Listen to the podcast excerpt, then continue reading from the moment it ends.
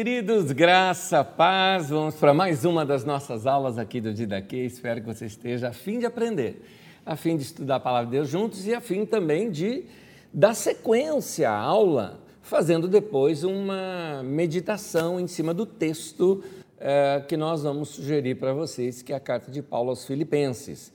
Hoje, aqui na aula, você vai aprender como a carta foi escrita, como ela chegou até nós, uh, o que essa carta representa e algumas lições dessa carta para nós.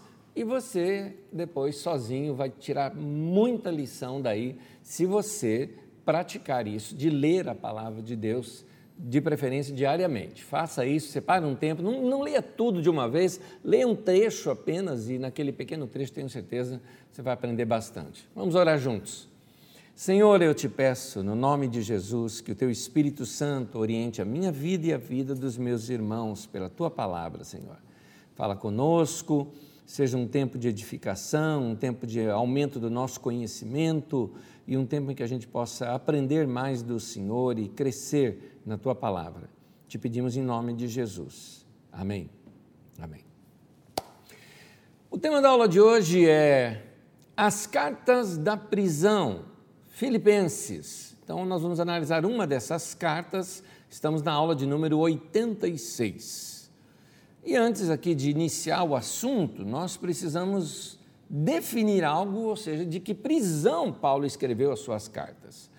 Deixa eu mostrar para vocês aqui um pequeno mapa onde a gente mostra as, uh, as cartas de Paulo, as datas onde cada uma foi escrita.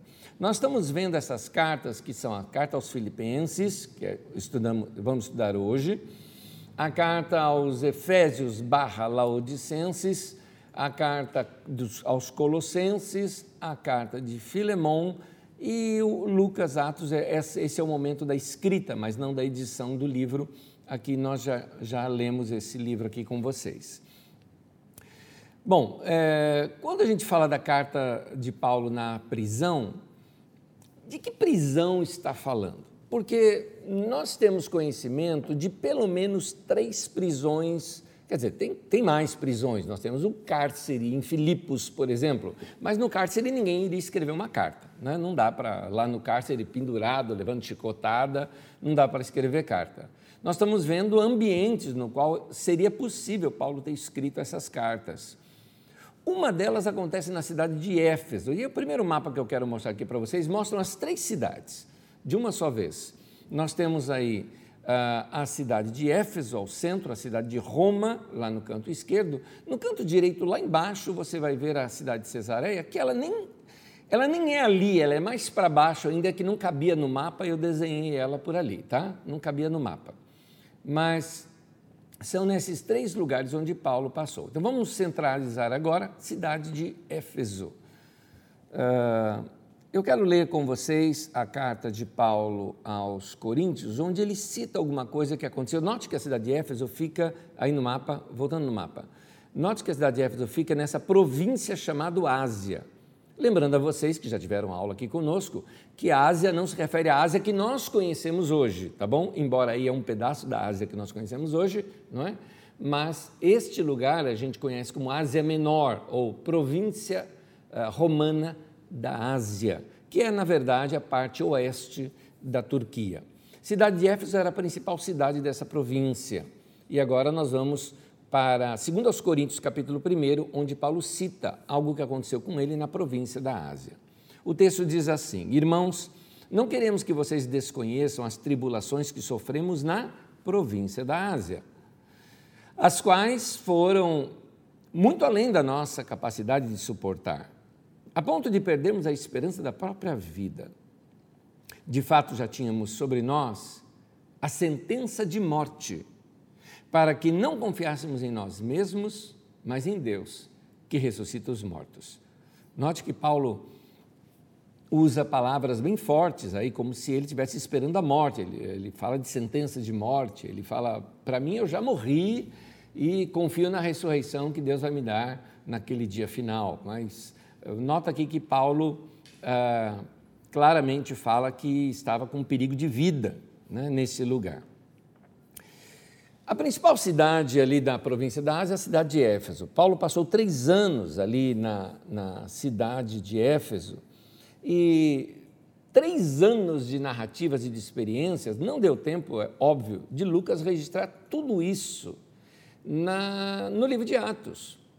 Porque às vezes nós nos prendemos ao livro de Atos como se fosse o único relato histórico, e não é. Eh, nós temos outras questões históricas que nem mesmo aparecem no livro de Atos dos Apóstolos. Lucas tinha que resumir, senão ele iria escrever um compêndios e mais compêndios contando a história de Paulo. Alguns momentos ele expande o texto, como o da uh, o do naufrágio, ele expandiu em detalhes. Você vê também mais detalhes uh, ali em Éfeso mesmo, daquele tumulto que houve ali em Éfeso no, no teatro você vê Lucas expandindo é, bastante esse texto é, em Atos 19. Mas, de acordo com Atos 20, Paulo passou três anos na cidade de Éfeso. Tudo isso tem na sua apostila, tá? as referências que eu estou citando. E nessa narrativa que ele faz aqui na carta aos Coríntios, ele fala de um perigo uh, que Paulo passou ali em Éfeso. Agora, nós não sabemos exatamente se é, essa carta aos Coríntios, lembra quando nós estudamos as cartas de Paulo aos Coríntios, que dividimos ela em quatro cartas?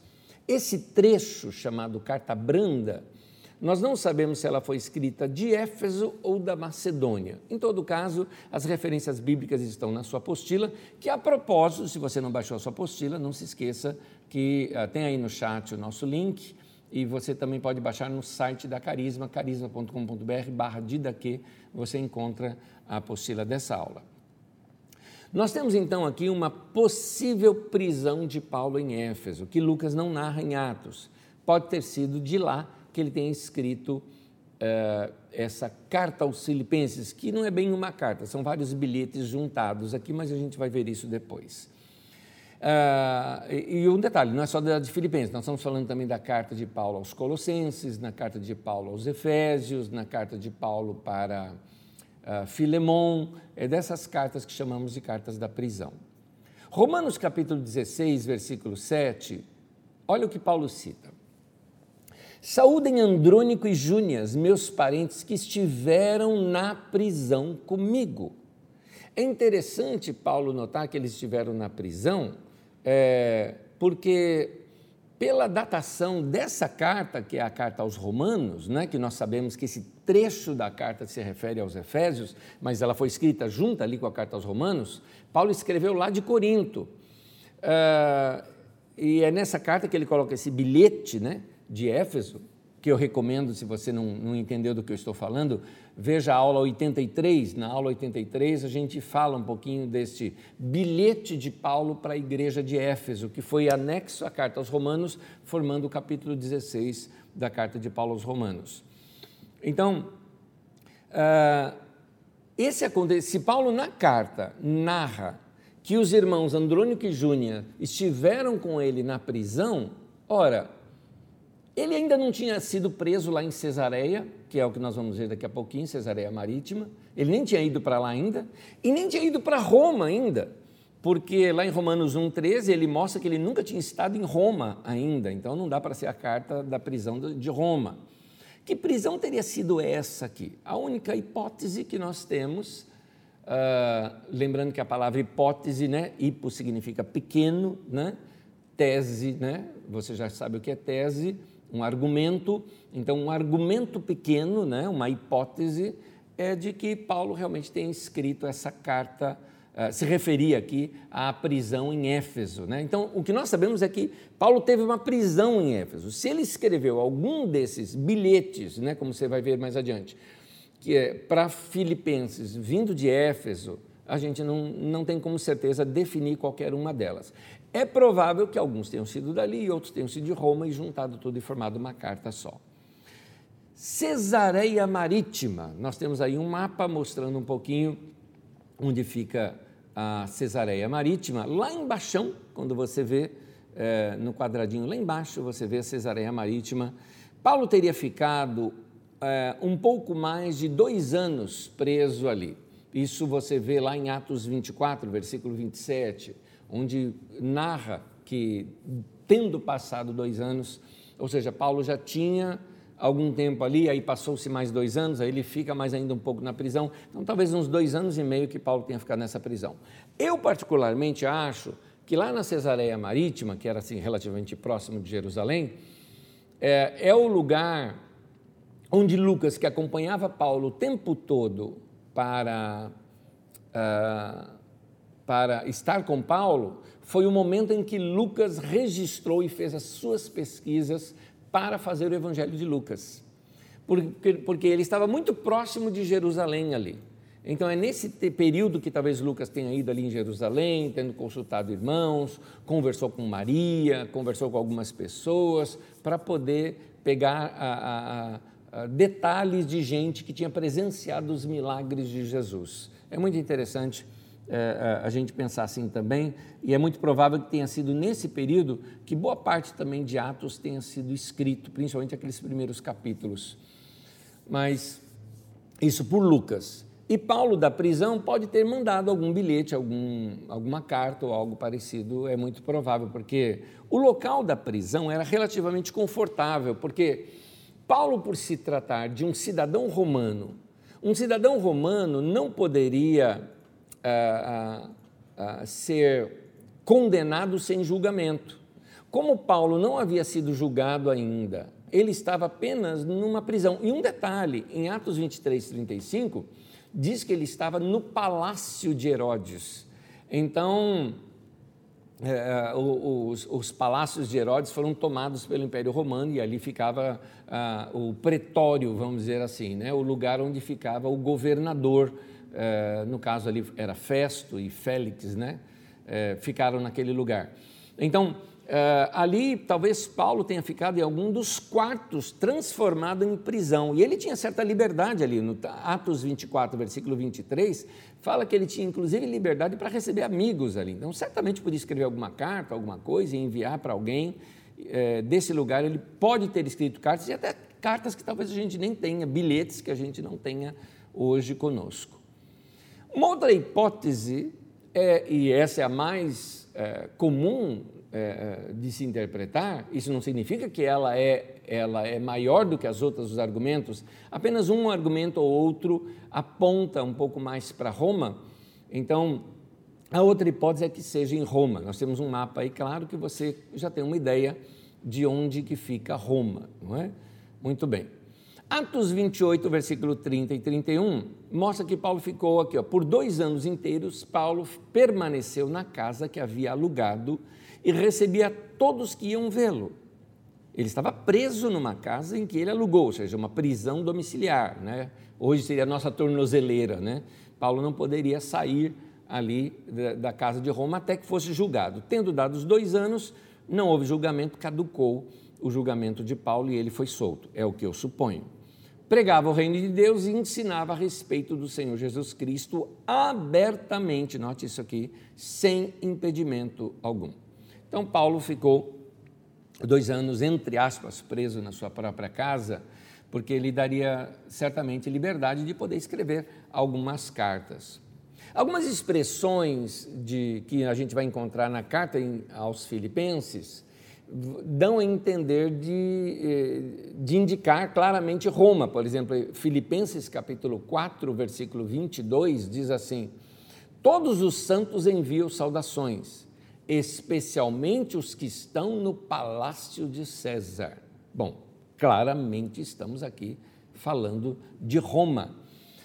Então, outras expressões que aparecem em Filipenses também podem refletir alguma casa do governador, porque Paulo cita a chamada guarda pretoriana. Pretório era o lugar onde era o nome dado para essas residências onde ficava o principal líder romano. Mesmo que fosse um batalhão romano, por exemplo, se um batalhão tivesse dominado um determinado lugar e formado ali as tendas dos soldados, lá no última instância, no lugar mais seguro possível, haveria uma tenda muito grande, muito boa, reservada para o general romano ou tudo mais. Ele sempre é chamado aquilo de pretório. Pois bem, Em Filipenses capítulo 1, versículo 13, aparece o seguinte: De maneira que as minhas cadeias em Cristo se tornaram conhecidas de toda a guarda pretoriana e de todos os demais. Muito bem. Algumas pessoas argumentam, então, que, que tenha sido uma. A, a, essa narrativa tenha sido de algum outro lugar onde Paulo ficou preso, como lá em Cesareia, por exemplo, onde ele ficou exatamente no lugar onde havia a guarda pretoriana, que seriam as guardas estaduais, né, assim, de, de regiões. Né? No entanto, algumas enciclopédias colocam que a guarda pretoriana também operava em Roma. Por exemplo, foi a guarda pretoriana que matou Calígula, o, o, um dos Césares. É, mostrando uma interferência dessa guarda também lá em Roma. Talvez então esses da casa de César pode ser os mesmos da guarda pretoriana. Seja o que for, há então a, a, novamente eu vou usar a palavra hipótese, só que para mim ela já deixou de ser hipótese, ela passa a ser uma tese mesmo, é que a carta aos Filipenses ela vem a ser uma coletânea de bilhetes de Paulo escrito em diversos momentos. Talvez alguns escritos lá de Cesareia, talvez alguns escritos lá de Éfeso, que é muito provável, e talvez esse trecho aqui é também de um bilhete escrito, esse não, o final né, da carta dos Filipenses, quando fala os da casa de César, é, talvez seja realmente um, um trecho escrito lá da sua prisão em Roma. Seja o que for, eh, nós vamos analisar aqui agora esses bilhetes que alguém eh, sabiamente juntou, um redator futuro juntou e tornou esses bilhetes algo como uma carta única que nós lemos, que é a carta de Paulo aos Filipenses. Nós temos aqui uma amostra da, eh, de papiros, de cópias antigas dessa carta de Filipenses, aqui são apenas trechos, né? mas são os trechos mais antigos que você possa encontrar da carta de Paulo aos Filipenses. Então dá para você notar como era de fácil degradação, né? esses papiros. Por isso que os papiros principais uh, você encontra, por exemplo, no Egito uh, ou em alguns outros lugares, porque ah, era um lugar muito quente, o que possibilitaria preservar por mais tempo aqueles papiros. Então você vai encontrar muitos papiros nesses lugares assim, ah, que são de origem desses lugares, cópias feitas, né? Outras você vê é, em plena degradação, como essas que você viu aí, e, e, ah, mas esses já são cópias do texto completo de Filipenses. Mas vamos lá. Quando você lê por inteiro a carta de Paulo aos Filipenses, é uma questão assim de você pegar o texto num dia tranquilo e lê-lo. Você vai perceber que algumas mudanças de assunto são bruscas o que percebe-se até na linguagem, no momento. Numa ele está numa linguagem bem carinhosa, na outra ele está um pouco bravo, alertando de falsos líderes. Na outra você vê assim, quase que ele de bração aberto, dizendo: Valeu, povo, mandaram uma oferta aqui para mim, estou muito grato disso. Então você vai ver que são vários bilhetes. Na verdade, eu até acredito que são mais bilhetes do que os que eu mesmo coloquei aqui. Eu dividi em três deles mas eu até acredito que são mais. Aqui, para não ficar tão picotado, eu achei melhor seguir a ordem na qual eles estão colocados aqui. A gente não sabe qual é a ordem cronológica desses textos, né? É, dá para se ter uma ideia, mas eu preferi não arriscar. Então eu segui a ordem na qual ele está sendo escrito, separando em três blocos que são muito mais claros, que eles se referem a momentos diferentes da vida de Paulo. Então, é interessante notar que Paulo trocava correspondência, né?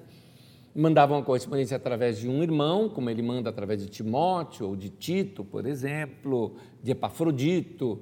É, e quando ele manda essas cartas, os irmãos de lá também mandam para ele. Você vê, por exemplo, isso na carta de Paulo aos Coríntios, que, interessante, na minha aula eu não analisei isso. Mas quando você pega a carta de 1 aos Coríntios, né, que a gente já sabe que é a segunda carta, né, mas a, a, a que está escrita na nossa Bíblia como 1 aos Coríntios, você nota que Paulo cita lá no final da carta, que os irmãos lá, acho que é da casa de Stefanas, se eu não me engano, escreveram para ele, né, preocupados e narrando algumas coisas da carta aos Coríntios. E ah, Paulo, Paulo ele, ele, ele, ele pega a, a, aquele, aquela escrita que os irmãos fizeram para ele e começa a responder, porque certamente tinham muitas perguntas ali. Então Paulo fala assim, por exemplo, vamos lá, um exemplo, vai. Ah, com relação às virgens e ao casamento, então Coríntios 7, por exemplo. Ah, com relação ou concernente aos dons espirituais, Coríntios 12. Com relação à ceia do Senhor, não quero, irmão, que sejais ignorantes com relação àqueles. E aí ele vai lá é, é, é, em Coríntios 11 narra. Com relação à ressurreição, se não me engano, é Coríntios 15. Enfim, você vai notando que ele, ele primeiro ele dá um, uma geral ali para o povo e depois ele começa como que responder aquilo que os irmãos haviam perguntado para eles. Certamente isso deve ter acontecido também entre, entre Paulo e os filipenses. E um redator posterior pegou esse monte de bilhete que estava correndo lá na igreja de Filipos e juntou todos numa só carta. A possibilidade de ter feito a organização dessa maneira é óbvio para que nenhum dos textos se percam. É o motivo, por exemplo, que a carta de Paulo aos Efésios, não a que a gente tem como carta de Paulo aos Efésios, mas o bilhete de Paulo aos Efésios, ficou anexado na carta que ele enviou para Roma. É para ela não se perder, porque era muito pequena, facilmente se perderia algo daquilo. Então, pode ser também que os irmãos juntaram os diversos bilhetes numa só por causa de uma economia de rolo mesmo, né? de papel. Então é melhor num rolo todo né? você ter todos os bilhetes ali juntos e isso ficaria mais fácil, por exemplo, de ser lidas né? nas igrejas uh, uh, durante as reuniões das igrejas. Era comum, no meio das reuniões das igrejas, pegar a carta que um apóstolo havia enviado, no caso que Paulo havia enviado, e ser lida para todos os irmãos como se fosse um sermão. Você nota isso lá no final da carta de Paulo aos Colossenses, que ele pede: olha, depois de ler essa carta para os irmãos, envia para ser lida lá em Laodiceia, que era uma cidade vizinha, né? E a carta aos Laodicenses, Paulo cita uma carta que ele escreveu aos Laodicenses, seja lida também entre vocês. Então você nota que havia esse costume entre os irmãos de se ler as cartas apostólicas em público. Nós vamos apresentar aqui uma possível separação entre esses bilhetes, né? como eu já disse, não em ordem em que elas foram escritas, porque a gente desconhece, mas pelo menos na ordem que elas aparecem aqui no texto. Primeiro bilhete de Paulo. O primeiro bilhete de Paulo você pega se você tivesse com uma Bíblia na mão, seria até melhor. Você pode pegar aí a sua Bíblia e dar uma olhadinha nela, fica mais fácil. Você começa em Filipenses 1:1 e você vai até Filipenses capítulo 3, versículo 1. Eu vou rapidamente abrir aqui a minha uh, digital mesmo, que dá para a gente seguir junto. Vamos lá. Então, Filipenses capítulo 1, versículo 1, ele fala: Paulo e Timóteo, servos de Jesus Cristo, a todos os santos em Cristo Jesus que estão em Filipos com os bispos e diáconos, e começa a narrar. Aqui você já nota uma inserção posterior.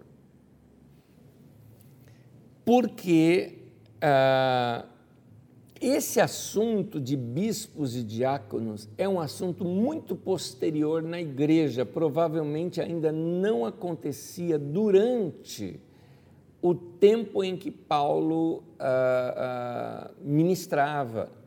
Porque durante o tempo que Paulo ministrava, a liderança toda era chamada de presbíteros. E esses presbíteros eram também a função deles serem os bispos. Os bispos era a função que aqueles presbíteros, homens maduros, tinham, não é? Então, essa divisão já de bispos e diáconos é uma coisa que acontece, eu chamaria, nas igrejas da segunda geração, que são as igrejas depois da destruição do templo em Jerusalém. O ano 70 é um ano muito marcante, né? É, que quando nós, nas próximas aulas, está um pouquinho longe ainda, mas quando nós chegarmos nesse ano, né, é, é, nós vamos dar alguns detalhes que vocês vão ver como que mudou muito, não só o panorama mundial com relação à igreja, com relação ao judaísmo também.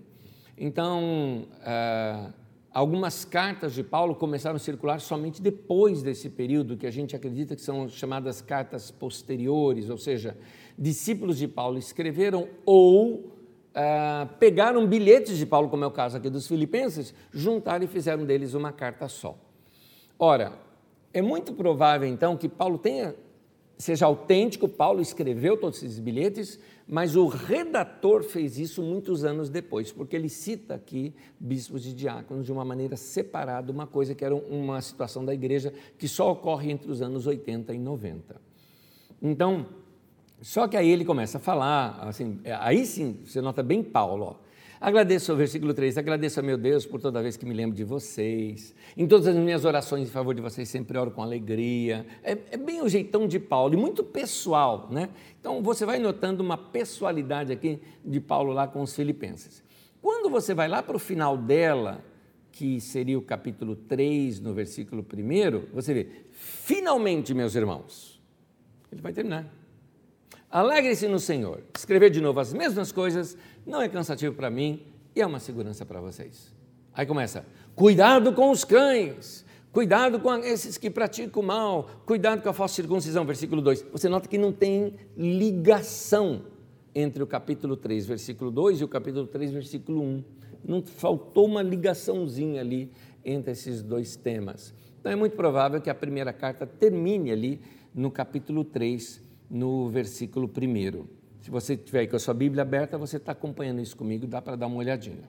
Então, é, nesse texto, Paulo, é, eu acho bonito, ele fala que ele guardou boas lembranças ali dos irmãos. O capítulo 2, meu Deus do céu, merecia sim ou uma série de pregações no domingo, ou aqui um bate-papo muito longo, porque a hora que eu ampliar aqui só os primeiros versículos do capítulo 1, você é, é, é, vai notar quanta riqueza tem nesses textos. E o capítulo 2 é fantástico. Meu irmão, se você puder, medite nesse capítulo 2 de Filipenses, porque ali ele vai mostrando como que deve ser o caráter do cristão, como o cristão tem que ser uma pessoa humilde. E aí ele dá o exemplo do próprio Cristo, que ele, sendo Deus, ele não, ele não usou como usurpação ser igual a Deus, ele se esvaziou da sua divindade, diz ali o texto. Então, ele, ele sendo Deus, deixou a sua divindade e veio na terra como homem. E como homem, ele esvaziou-se de si mesmo, é, se tornando servo dos homens. E como servos dos homens, ele ainda se entregou e morreu na cruz, né? E aí a Bíblia diz: Por isso Deus o exaltou sobremaneira e lhe deu um nome que está acima de todo outro nome, ou seja, aquele que mais se humilhou foi aquele que foi digno da mais alta exaltação. Deus o exaltou sobremaneira e deu um nome que está acima de todo outro nome, para que o nome de Jesus se dobre todo o joelho do céu, na terra e debaixo da terra, e toda língua confesse que Jesus Cristo é Senhor, para a glória de Deus Pai. Então, esse texto de Filipenses ele é fantástico. Vale a pena você examinar todo esse capítulo 2, na verdade, porque ele está mostrando que esta imagem de Jesus é para a gente imitar. Como ele diz lá, se não me engano, no versículo 5, né? tem de vós o mesmo sentimento, ou a mesma atitude que houve em Cristo Jesus. É isso que a gente tem que ter. O segundo bilhete de Paulo. Então, quando você abre a sua Bíblia e você pega ali do capítulo 3, no versículo 2 em diante, cuidado com os cães, da falsa circuncisão, tal, tal. Você nota que Paulo está bravo, bravo não com os filipenses no caso, né? como foi o caso dos Gálatas, que os Gálatas receberam esse pessoal, os filipenses não, mas Paulo está falando de zelo pelos filipenses, dizendo para eles para resistirem esses daí, e era um pessoal assim, que eles tinha uma mistureba no ensino deles. Você nota isso pelo que Paulo vai tratando ali na carta, né?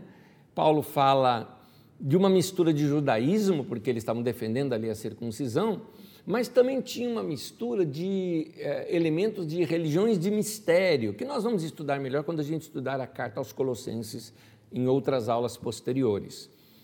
Então, é, é, Paulo fala ali de, de, tomar cuidado com aqueles que estão querendo perfeição ou espiritualidade, como no, na carta aos Colossenses ele amplia um pouquinho mais isso, através de práticas ascéticas, né? Ascetismo é assim. Sabe pessoa que coloca muita regrinha e, e acha que se obedecer aquelas regrinhas ela vai ser mais espiritual? Por exemplo, eu vou jejuar três dias, né? Ou fulano jejuou 21 dias, então parece que ele é mais espiritual porque ele uh, causou mais danos à sua carne. Isso me lembra os padres na época medieval, quando se chicoteavam, né, o alto flagelo aqui nas costas, como se isso fosse trazer algum tipo de espiritualidade ou de pureza na alma através de sacrificar o seu próprio corpo. É isso que é ascetismo, né? É, ou rigor ascético como Paulo diz é, lá na carta é, aos Filipenses, capítulo 2, versículo 20 ao 23. E isso não tem valor algum. Né? Paulo mesmo narra isso lá aos, Filipenses, aos Colossenses. Aqui na carta aos Filipenses, ele narra um pouco disso também, mostrando que parecia ser alguma coisa muito forte naquela região. Não é de duvidar, porque, quer ou não, é, antes de ser Império Romano, ali era Império Grego. E os gregos eram cheios de religiões de mistério, muitas religiões de mistério. E os romanos, como admiravam todo tipo de religião, pegavam as religiões dos gregos, colocavam uma cara romana nelas e importava para si. Tanto que ele pega os mesmos deuses gregos e muda o nome deles para deuses romanos. Né? Então, uh, uh, você pega Poseidon, vira Netuno, né? você pega. Uh, uh, Zeus, né, que vira Hércules, se eu não me engano, eu, agora que me confundi. Mas você pega, por exemplo, Ártemis, vira Diana, né? então eles usam os mesmos deuses com outros nomes. Os romanos eram assim. Mas Paulo mostra esse perigo que estava acontecendo de gente que era pregador, entre aspas, cristão, né? que estava ali pregando o evangelho, indo de igreja em igreja, interessado em dinheiro, você vai ver isso lá na carta aos Coríntios, ah, e eles pregavam umas coisas confusas, misturava judaísmo com essas religiões de mistério, como se fosse uma grande revelação. Toma cuidado com esse povo que pega um trechinho da Bíblia e dali faz uma grande revelação. Toma cuidado que até hoje a gente tem coisas assim também. No terceiro bilhete de Paulo, é, que é do capítulo 4, do versículo 10 ao 23, se você olhar aí na sua Bíblia, pega a sua Bíblia aí e dá uma olhadinha, deixa eu checar aqui na minha. 4.10, por exemplo, eles mudam o tom. Aliás, se você pegou, olha só, o final da segunda, do segundo bilhete, né? Você vê assim no versículo 8, né? 4.8, final do segundo bilhete. Finalmente, irmãos, tudo, novamente o finalmente, percebeu? Esse é o momento que Paulo vai terminar a carta. Tudo que for verdadeiro, nobre, que for correto, tal, seja isso que ocupe o vosso pensamento. Ele fala: põe em prática tudo que vocês aprenderam, receberam, ouviram e viram em mim, e o Deus da paz estará com vocês. Acabou? Acabou o bilhete ali. E aí, é, você nota uma outra carta aqui agora, um outro bilhete de Paulo que entra aqui agora. Nota que totalmente ele mudou o tema, rapidinho. Alegro-me grandemente no Senhor, versículo 10, é, porque finalmente vocês renovaram seu, seu interesse por mim. De fato, vocês já se interessavam, mas não tinham oportunidade para demonstrá-lo. É interessante que Paulo usa um trocadilho aqui, porque na língua portuguesa agora é que a gente perde o trocadilho. Porque interesse e se interessar são duas coisas que têm dois significados diferentes. É interessante, né? Você, quando você fala assim, uh, um interesse, é, é, como se você estivesse falando de um investimento, né? Você vai ver isso na língua inglesa, que eles usam interest, por exemplo, para falar de investimento e juros, né? Então, uh, o interesse seria um investimento. Mas interesse, como nós entendemos interesse também, quando eu estou interessado em você. Então, ele está dizendo que eles estavam interessados em Paulo, ou seja, em querer ajudá-lo, mas agora renovaram o interesse, o investimento nele. É esse, esse trocadilho que Paulo faz aqui. Paulo fala que vivia bem, tendo fartura, não tendo nada, tudo posso naquele que me fortalece, significa isso, né? Que eu sei passar tem crente que não sabe esse tudo posso naquele que me fortalece, porque o tudo posso naquele que me fortalece, do versículo 13, se refere a que eu consigo suportar, é, passar escassez, Porque essa história por aí que todo crente vai prosperar, que vai ser rico, tudo mais, não tem base bíblica. Porque Paulo mesmo fala que, olha, eu sei, versículo 12, eu sei o que é passar necessidade. Ah, mas o texto também diz que eu sei o que é passar fartura. Ué, Paulo está dizendo, eu sei necessidade, eu também sei fartura. Ou seja, ele passou os dois. Então, cristão pode passar tanto um quanto o outro. Quando você está passando uma necessidade, meu irmão, quando você está passando uma crise financeira, não significa que você está fora da vontade de Deus. Simplesmente pode ser um, um momento da tua vida. Pode ser até de tratamento com você, pode ser um momento de desorganização sua mesmo, pode ser que você desobedeceu a Deus de não não seguir os princípios bíblicos de guardar, de poupar, de se organizar, pode ser também, não é? Como pode ser uma crise financeira no país e todo mundo passa perto. Você nasceu num país pobre, né? Passa por isso. Então, ele fala: seja bem alimentado, seja com fome. Então, tem cristão que passa fome. Tendo muito ou passando necessidade, tem cristão que passa necessidade. Tanto que Paulo fala que Deus iria suprir cada uma das suas necessidades. Olha, se ele vai suprir a necessidade, significa que a gente passa por necessidade. Versículo 19 ele fala isso.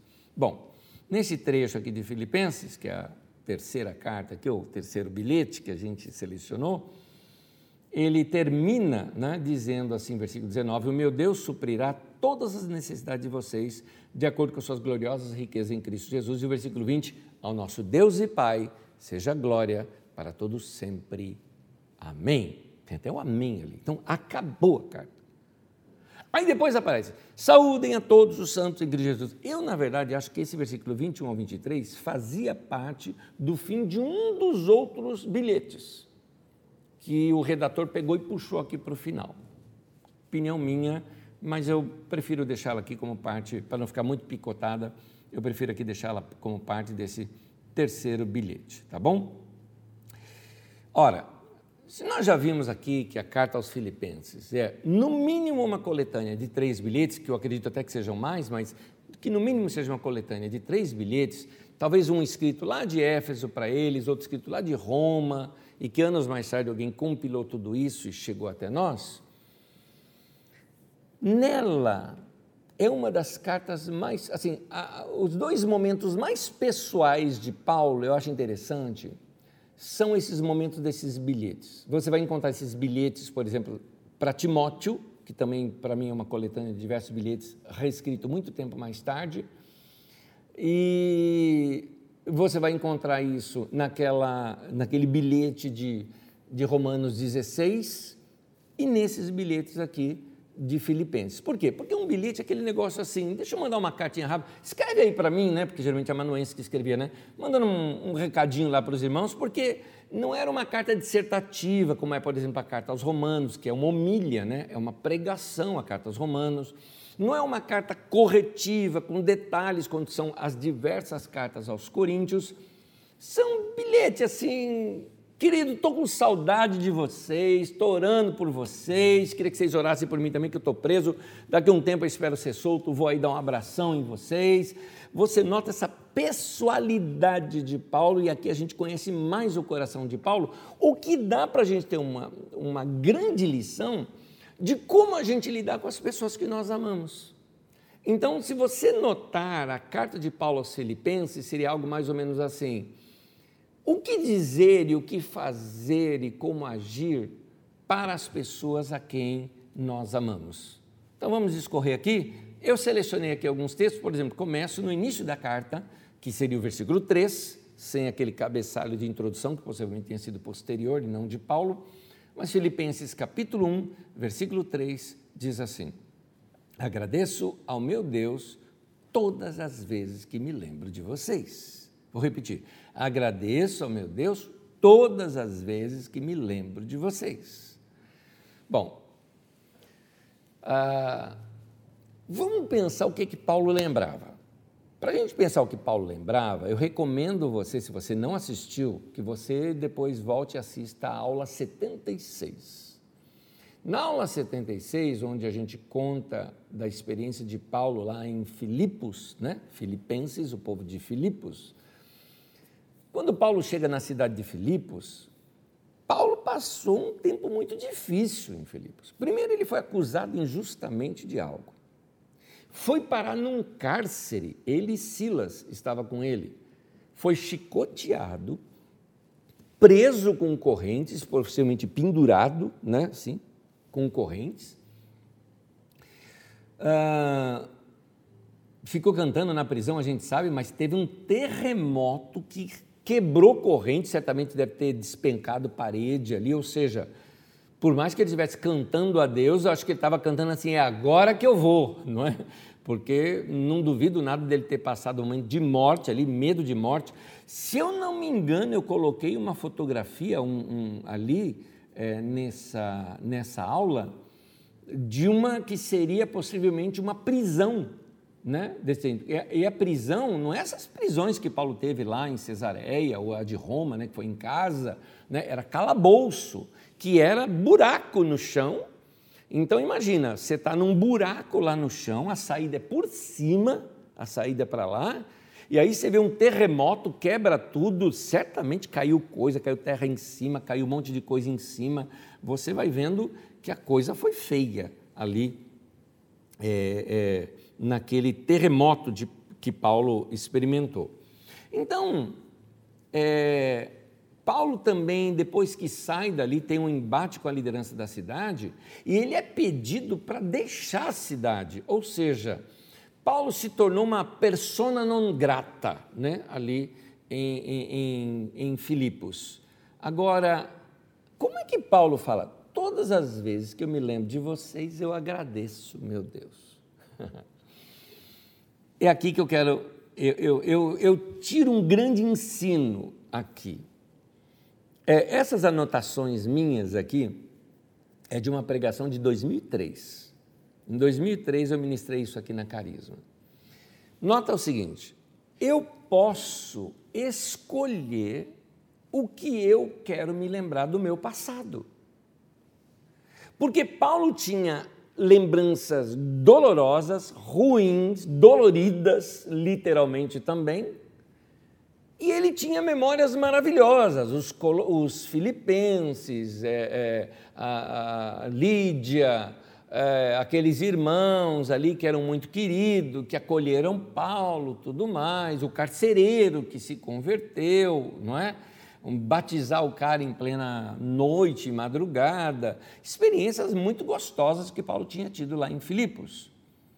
Então, se, eu, se Paulo podia escolher o que ele queria trazer na sua mente, memorizar e guardar como lembrança do passado, você também pode, eu também posso. A gente pode escolher, por exemplo, o que a gente quer lembrar de uma pessoa, porque é, talvez, talvez não, com certeza, se você tem um relacionamento longo, com certeza vocês tiveram maus momentos juntos.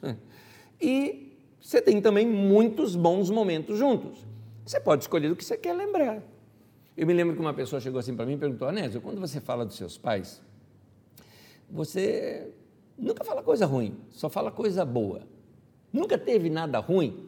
Eu até respondi assim, falei, olha, se teve, eu enfatizo tanto as boas memórias que essas que não foram boas eu acho que eu nem lembro mais ou até mesmo esqueci. É interessante que minha irmã, uma vez conversando com ela, ela também é, confirmou isso comigo, a Rose.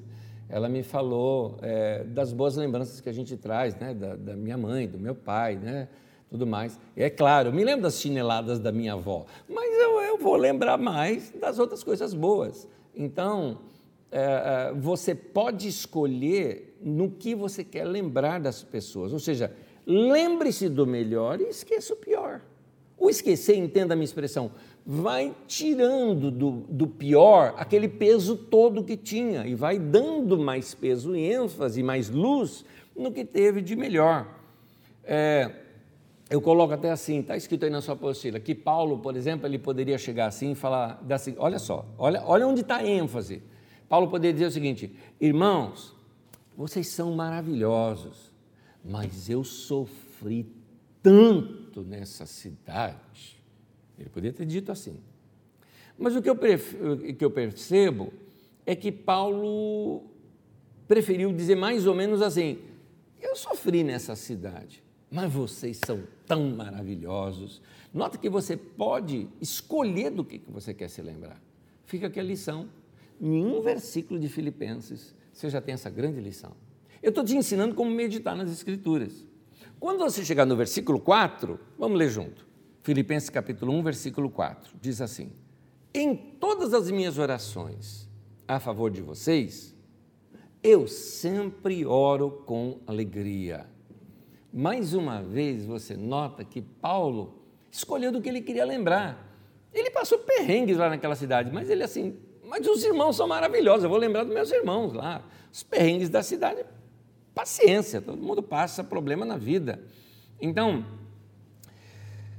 uh, Paulo aqui está falando de gente que ele amava e amava bastante, que ele gostava dessas pessoas. E aí eu digo isso para você. Pensa agora, agora, aí onde você está, pensa agora, sei lá, três ou, vai, no máximo cinco, se não ficar muita gente. Três seria ótimo. Pense em pelo menos três pessoas, no máximo cinco, né? Que você é, ama muito. Gente que você gosta, mas gosta bastante. Ok. Você sente saudade dessas pessoas. Gente que você ama e que você sente saudade. O saudade não significa que a pessoa está longe, tá, tá, de repente você está com saudade porque faz uma hora que você não vê a pessoa, você já deu saudade. Tanto que você gosta. Ok. O que você pode fazer por ela? Paulo está dizendo que amava muito os filipenses. O que, que ele fazia? Eu oro com alegria por vocês. Então aprenda a orar pelas pessoas de quem você gosta. Inclusive, se talvez essa pessoa que você gosta, você esteja passando um tempo ruim com ela, porque vira e mexe, mesmo pessoas que nós amamos, a gente tem tempo ruim com essas pessoas. Um desentendimento, uma coisa que não ficou legal, um relacionamento que está com, com cisma, com cisco ali no relacionamento. É, se o relacionamento está um pouquinho desgastado, você precisa melhorar esse relacionamento, quer um conselho? Começa a agradecer a Deus em oração. Eu vou reler o texto. Filipenses 1,4, releia o texto. Em todas as minhas orações a favor de vocês, eu sempre oro com alegria. Então, começa, uma das formas que a gente tem de demonstrar alegria é agradecendo. Então, começa a agradecer a Deus por essas pessoas. Isso vai mexer em duas coisas. Primeiro, vai mudar a sua atitude porque vai mudar você. Você começa a agradecer a Deus por uma pessoa, você começa a perder a bronca dela. Começa a modificar aquele sentimento ruim que você tem com relação a essa pessoa. Agora, eh, uma outra coisa que vai acontecer é que eh, a oração vai mudar essas pessoas. Eu acredito na oração. As pessoas elas podem resistir conselho, resistir incentivo, resistir aviso que a gente dá, não concordar com a gente em algumas coisas, mas ninguém resiste o poder da oração, porque a oração trabalha por trás da pessoa. Quando você ora pela pessoa, você está colocando ali em movimento alguma situação que vai falar com aquela pessoa. Algumas vezes eu me lembro quando eu, eu orava por pessoas que eu queria que se convertesse, eu orava assim: Deus, Põe do lado da pessoa alguém para pregar o evangelho para ela. Põe uma outra pessoa em outro lugar para falar com ela, porque às vezes a pessoa não está ouvindo a gente. Coloca alguém para falar com ela. Deus ouve essas orações, claro, e eu tenho certeza que essas orações são desejos nossos, que Deus satisfaz esses desejos do nosso coração também. Filipenses capítulo 1, versículo 9 ao 11. Olha só, esta é minha oração. Gente, nós vamos ver como é que Paulo orava, o que, que ele orava por eles. Olha aqui. Que o amor de vocês aumente cada vez mais em conhecimento e em toda percepção, para discernirem o que é melhor, a fim de serem puros e irrepreensíveis até o dia de Cristo, cheios do fruto da justiça, fruto que vem por meio de Jesus Cristo para a glória e louvor de Deus. Paulo cita aqui algumas coisas que ele orava por outras pessoas. Uma delas, ele orava para que eles crescessem em amor. Então, tá aí uma coisa que você pode orar por essas pessoas a quem você ama, que eles amem mais. Porque a sua atitude de orar por elas já é uma atitude de amor. Então, se você ama alguém, ore por essa pessoa. E ore para que eles cresçam em amor, porque eles crescendo em amor, eles também vão orar por você. Eles vão refletir isso.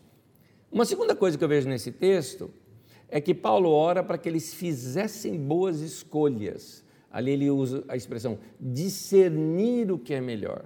Saber, discernimento é saber separar, né? É como os animais que têm a pata fendida, que separam o alimento que eles vão comer. Então, quando você está separando isso é bom, isso é ruim, isso é bom, isso é ruim, isso chama-se discernimento. É isso que nos ajuda a fazer boas escolhas. Paulo então ora para que, puxa, eu amo tantas pessoas, ora pelos seus filhos, para que seus filhos façam boas escolhas, ora pela sua esposa, ora pelo seu marido, ora pelos seus amigos, ora pelo seu namorado, pela sua namorada, ora por quem você ama, pedindo que façam boas escolhas. Aqui também diz, uh, uh, eu vejo aqui no texto, que eles fizessem as coisas de maneira correta. Nota aqui que ele ora para que eles fossem puros e irrepreensíveis puros, ou seja, na pureza, não façam nada com maldade, mas também irrepreensível, ou seja, que as decisões deles ninguém tem nada o que dizer, porque de tão bem feitas que foram essas decisões.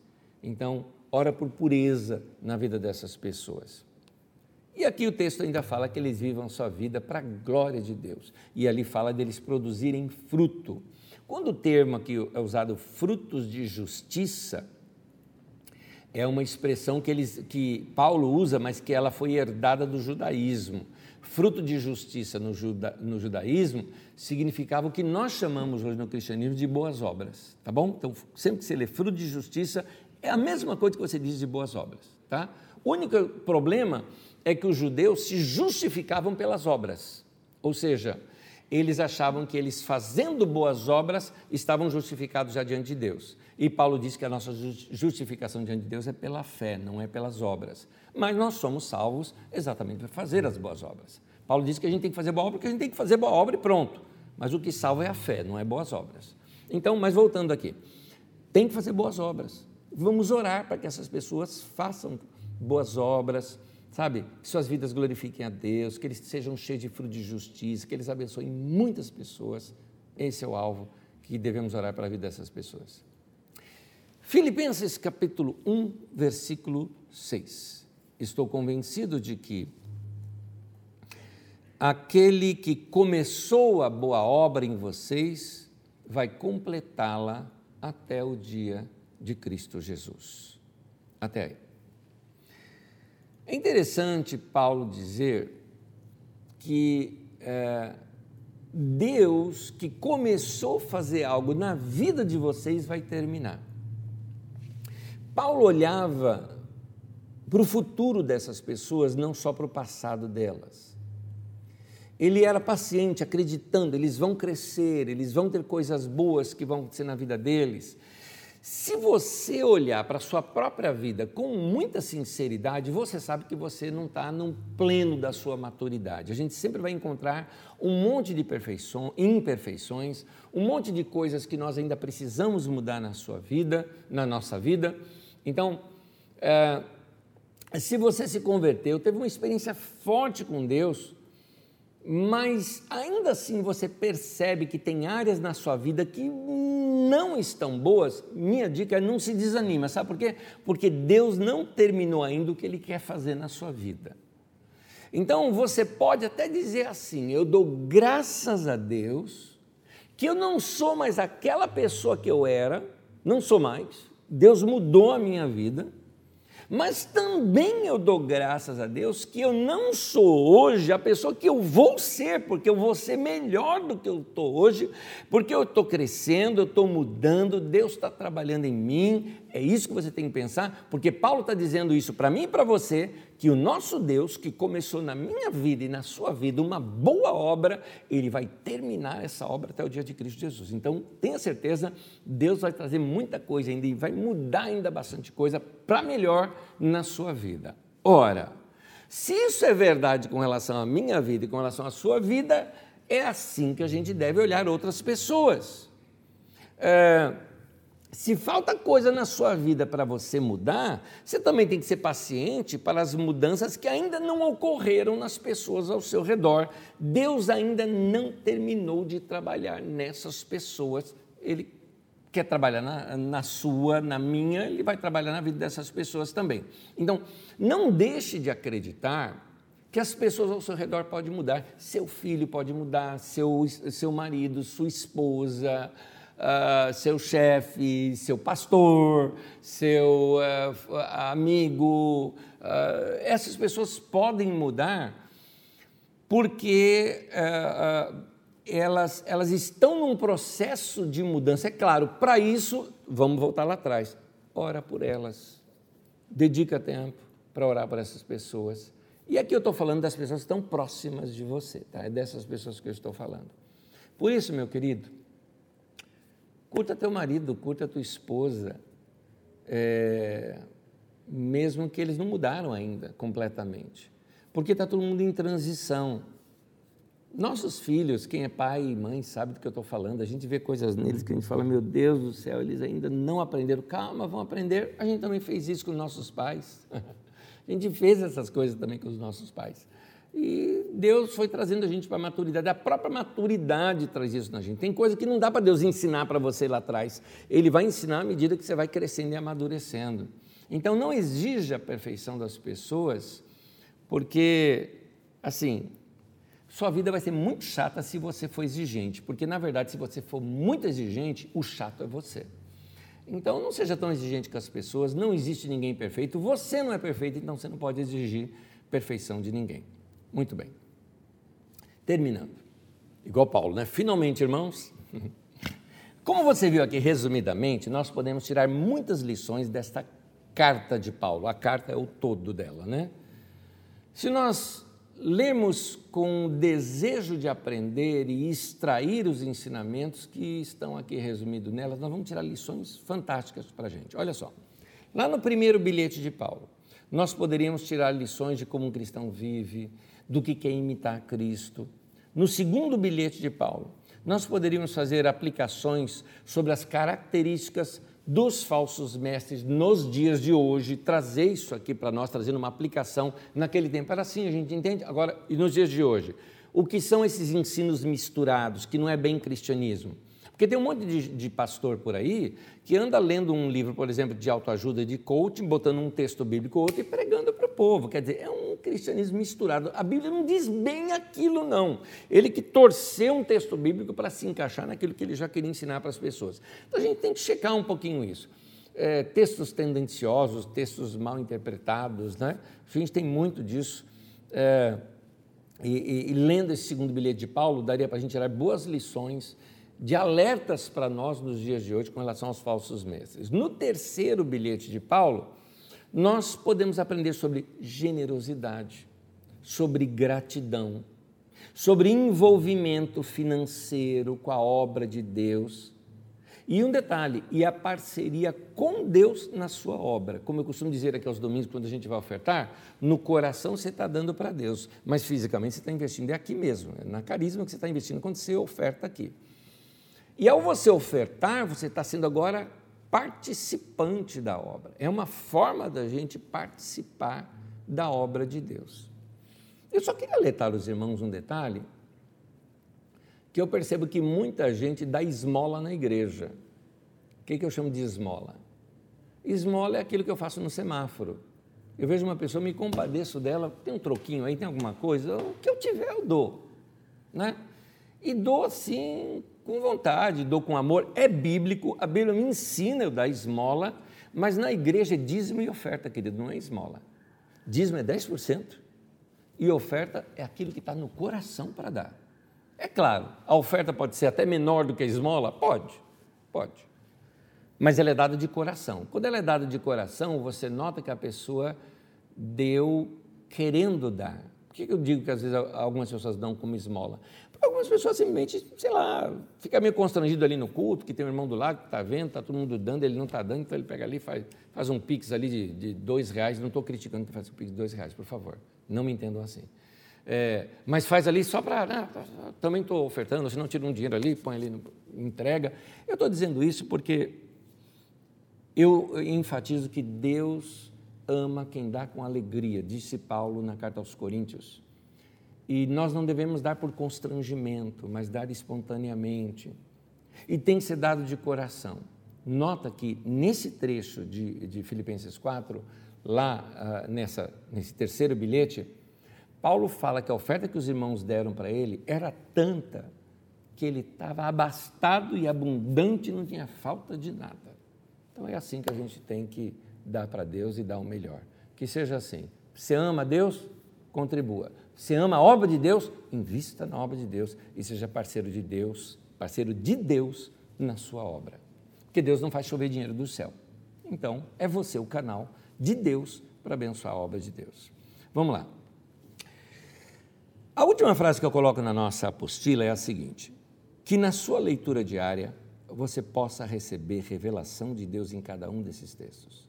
Por isso eu queria terminar aqui dizendo para vocês o seguinte: separa um tempo para ler essa carta aos Filipenses, mas sem pressa de terminá-la. Se você quiser, leia inteirinha, como dizia minha avó, de cabo a rabo, pode ler inteirinha. Mas depois volte e vai lendo por trechos dela. Vai fazendo como eu fiz aqui agora no final, pega um versículo só, medita nele, escreve num papel ou põe aí no seu celular para você lembrar durante o dia. Como que é o texto mesmo? Vai lá e revê o texto para aquilo ficar no coração, quem sabe até decorar para você poder meditar em alguns momentos da sua vida essas importantes, esses importantes detalhes que se não fossem importantes, Deus não deixaria preservado para chegar até nós até hoje. Então, uh, eu recomendo a você que você medite na palavra de Deus, para que você ganhe profundidade e receba a revelação de Deus em cada um desses textos.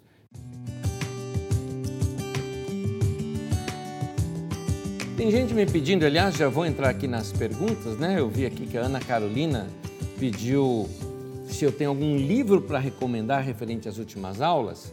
Não é esse que eu estou te mostrando aqui agora, que este livro aqui, que também nem dá para aparecer na tela, mas é esta série chamada Uma Introdução à Bíblia. Esse daqui é do período grego e da vida de Jesus. Mas tem um chamado, que está lá na minha mesa, e eu não estou aqui do meu lado aqui agora para te mostrar, chamado As Igrejas uh, da Primeira Geração e depois As Igrejas da Segunda Geração. Então, nós temos esses livros. Esses livros são da editora Paulus, você pode comentar diretamente com eles, ou daqui a algum tempo a gente vai tê-los aqui de novo uh, na nossa livraria. Igrejas da Primeira Geração, editora Paulus, eu acho que eu já vou encontrar aqui. Uh, comunidades da primeira geração, acho que é isso, né? O nome, eu não estou lembrado aqui. Comunidades das, da primeira geração. Introdução à Bíblia das comunidades cristãs da primeira geração. Achei. Então, uma introdução à Bíblia é o nome da série. Essa série é muito boa. É uma série de oito fascículos. Uh, o primeiro deles é muito simples. O primeiro deles é falando sobre a Bíblia, tal. Eu acho bom ver, mas é muito simples. O segundo em diante, eu diria, do 2 ao 8, você precisa ver. É quase que livro-texto para a gente aqui nas nossas aulas. Então, as comunidades cristãs da primeira geração e as comunidades cristãs da segunda geração, é o 7 e o 8 desta série, você vai encontrar ah, ah, detalhes. Eu estou vendo aqui, o livro custa R$ reais lá na Paulus, é o que eu estou encontrando aqui. Ah, na busca, estou vendo na Amazon.com, na verdade, achei na Amazon aqui. Mas tá bom, você dá uma procuradinha aí que você vai ver um livro, uh, livro muito bom, vale a pena. Vamos lá, o Johnny. Johnny, você fez duas perguntas aqui para mim, eu vou responder separadamente. Uh, a primeira é um comentário, e eu gostei do seu comentário. Você diz assim: a terceira carta emociona. Há tanto sentimento escrito ali que chega a parecer que dá para pegar nas mãos tudo que Paulo sentiu, é pura emoção. Também acho, também acho. Principalmente quando você vê os detalhes da força das expressões que ele vai falando. Eu acho é, muito linda mesmo a gratidão dele dos irmãos que supriram necessidades dele, algumas vezes, inclusive, fizeram isso para ele. Ah, e aí o Johnny coloca assim: Boa noite, Anésio. Lendo os dois primeiros bilhetes, dá a impressão que ele, Paulo, enfatizava a nova vida com Cristo e ele se referia ao reino de Deus que chegou ou pensava que Jesus voltaria naqueles dias? Eu diria que quase que as duas coisas. Bom, primeiro, A ideia que se dá a entender mais adiante sobre a volta de Jesus, em boa, boa parte dos escritos, é interessante. É uma ideia de que Jesus veio e depois Jesus volta na pessoa do Espírito Santo, e aquela volta de Jesus seria marcando os últimos dias, que duram até hoje, e aí, com esta ação do Espírito Santo, o reino de Deus iria crescendo, crescendo, crescendo, crescendo, crescendo, até envolver toda a terra. Agora, isso não tira a ideia apocalíptica, quando eu falo apocalíptica não é de apocalipse, mas de apocalipsia, né?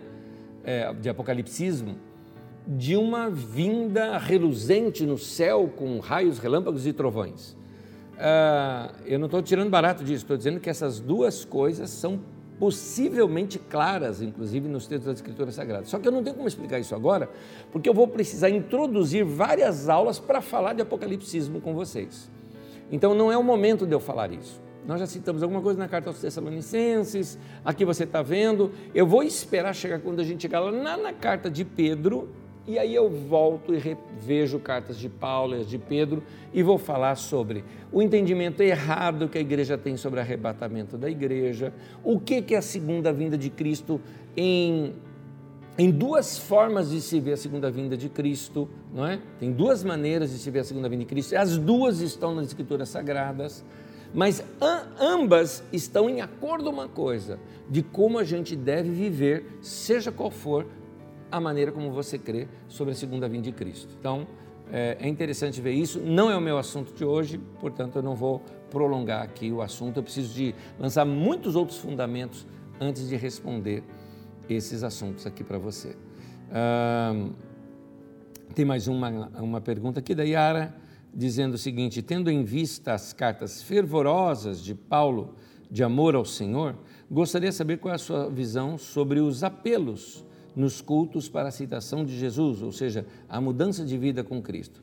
Yara, fazer apelo para a pessoa se converter é um costume que veio com os avivamentos lá nos Estados Unidos e também na Europa do século 17 e 18, aliás, do século 18, tá? que seria 1700 de alguma coisa. Nos avivamentos de Charles Finney, nos avivamentos de John Wesley, uh, de George Whitfield uh, e alguns evangelistas, né? Que pregavam a pessoa tomar uma decisão naquela hora, por isso se fazia apelo, as pessoas vinham. Nos de Finney, por exemplo, não era igual se faz hoje. Nos avamentos de Finney, ele falava quem aqui está com convicção de pecado, então venham, sentam nesses bancos, as pessoas sentavam, saíam dos seus lugares, não vinham à frente, ficavam sentadas lá no banco e ele começava a pregar agora só para eles ali. Os cultos demoravam horas, quatro, cinco, seis horas aqueles cultos. O povo ficava chorando, chorando pelos pecados e tudo mais, tal, tal, tal. Era assim os avivamentos de, de Finney. Uh, já de John Wesley era em praça pública, então as pessoas ali sinalizavam ele simplesmente abençoava. Uh, outras pessoas faziam apelos para as pessoas vir à frente, já são anos depois, quando Dwight Lyman Moody faz isso. Então, são costumes que vieram dentro dos movimentos uh, protestantes da igreja, dentro do protestantismo. E eles são muito interessantes, porque não são errados. Né? Não tem nada de errado em fazer isso. Eu aqui, num domingo desses, eu fiz apelo, está até na internet aí que alguém gravou, eu também reproduzi, eu, eu, acho muito legal que a pessoa... Algumas pessoas parece que ela precisa tomar aquela decisão pública para ela sentir que aquele é um marco na sua vida. Mas a minha pergunta que fica é, quando de fato a pessoa se converteu? Naquele momento em que ela levantou a mão ou o Espírito Santo já tinha convencido do pecado, da justiça, do juízo e ela já estava convertida. Então, às vezes a gente não vê esse lado processual né, da conversão. Acho que a conversão se deu naquele momento, mas tanto um quanto o outro, o que importa é que as pessoas se convertam, que as pessoas mudem de vida e que apresentem frutos de justiça. É isso que importa. Ah, Josi Navas faz uma pergunta muito interessante sua pergunta, Josi. A igreja de Éfeso que Paulo esteve Seria a mesma das sete igrejas, daquela que aparece nas sete igrejas de Apocalipse? Sim, a mesma. A questão é que Paulo esteve lá mais ou menos nos anos 50. A carta de Apocalipse é no final dos anos 90. Você está falando 40 e poucos anos depois, quase 50 anos depois. Ou seja, a maior parte daqueles irmãos já estavam mortos. Aqueles irmãos da época de Paulo já tinham morrido. Lembrando que a, a probabilidade de vida daquele tempo né, é, era, era mais ou menos em torno de seus 50 e poucos anos de idade. Paulo, com 52 ou 54, não me lembro, ele fala assim: Paulo o velho, né? Eu tenho 55 não me acho velho. E, e, e Paulo já se chamava de velho, é, mesmo com, com 50 e poucos anos de idade, porque era, as pessoas viviam menos né, do que se vive hoje. A, a média de vida está subindo, inclusive do próprio brasileiro, que subiu e agora desceu um pouquinho, né? As questões da pandemia também e, e, e, a própria pobreza e a miséria também abrevia um pouco a qualidade de vida. Eu fui numa região da África, por exemplo, que a expectativa de vida era 42 anos de idade ali naquele lugar. Então, é, depende muito de qualidade de vida, né? É, você tem aquele IDH, né, índice de, de qualidade de vida, é importante para que a pessoa possa viver mais. Mas voltando aqui, sim, é a mesma igreja e por isso que fala que eles perderam aquele primeiro amor, né? Então essa era a, a, o, que, o que João né, está corrigindo aquela igreja naquela carta, no caso Jesus, né, através do anjo que envia esse recado de João para profetizar isso àquela igreja. É isso mesmo. Muito bem, nós, nós, vamos estudar isso mais adiante, tá? Essas cartas tudo mais, nós vamos estudá-las mais adiante, mas só que nós vamos estudar quando chegar lá na década de 90. Nesse momento, nas nossas aulas, nós estamos no final da década de 50 ainda, então por isso que nós não chegamos nela ainda. Nós estamos indo cronologicamente. Gente, que Deus abençoe cada um de vocês, que a graça de Jesus esteja sobre a vida de vocês, que o Senhor encha a vida de vocês com a sua graça. E se você não ouviu a mensagem de domingo, Maria, Maria se refere a essa graça de Deus que nós falamos prática na nossa vida, que a gente possa viver. Leia essa carta aos Filipenses, principalmente o capítulo 2, você vai ver como é que a gente tem que viver essa vida cheia de graça. Que Deus abençoe, graça e paz. Até a nossa última aula antes das férias, que é a próxima aula agora, tá bom? Próxima aula na terça-feira que vem. Deus abençoe. Até lá.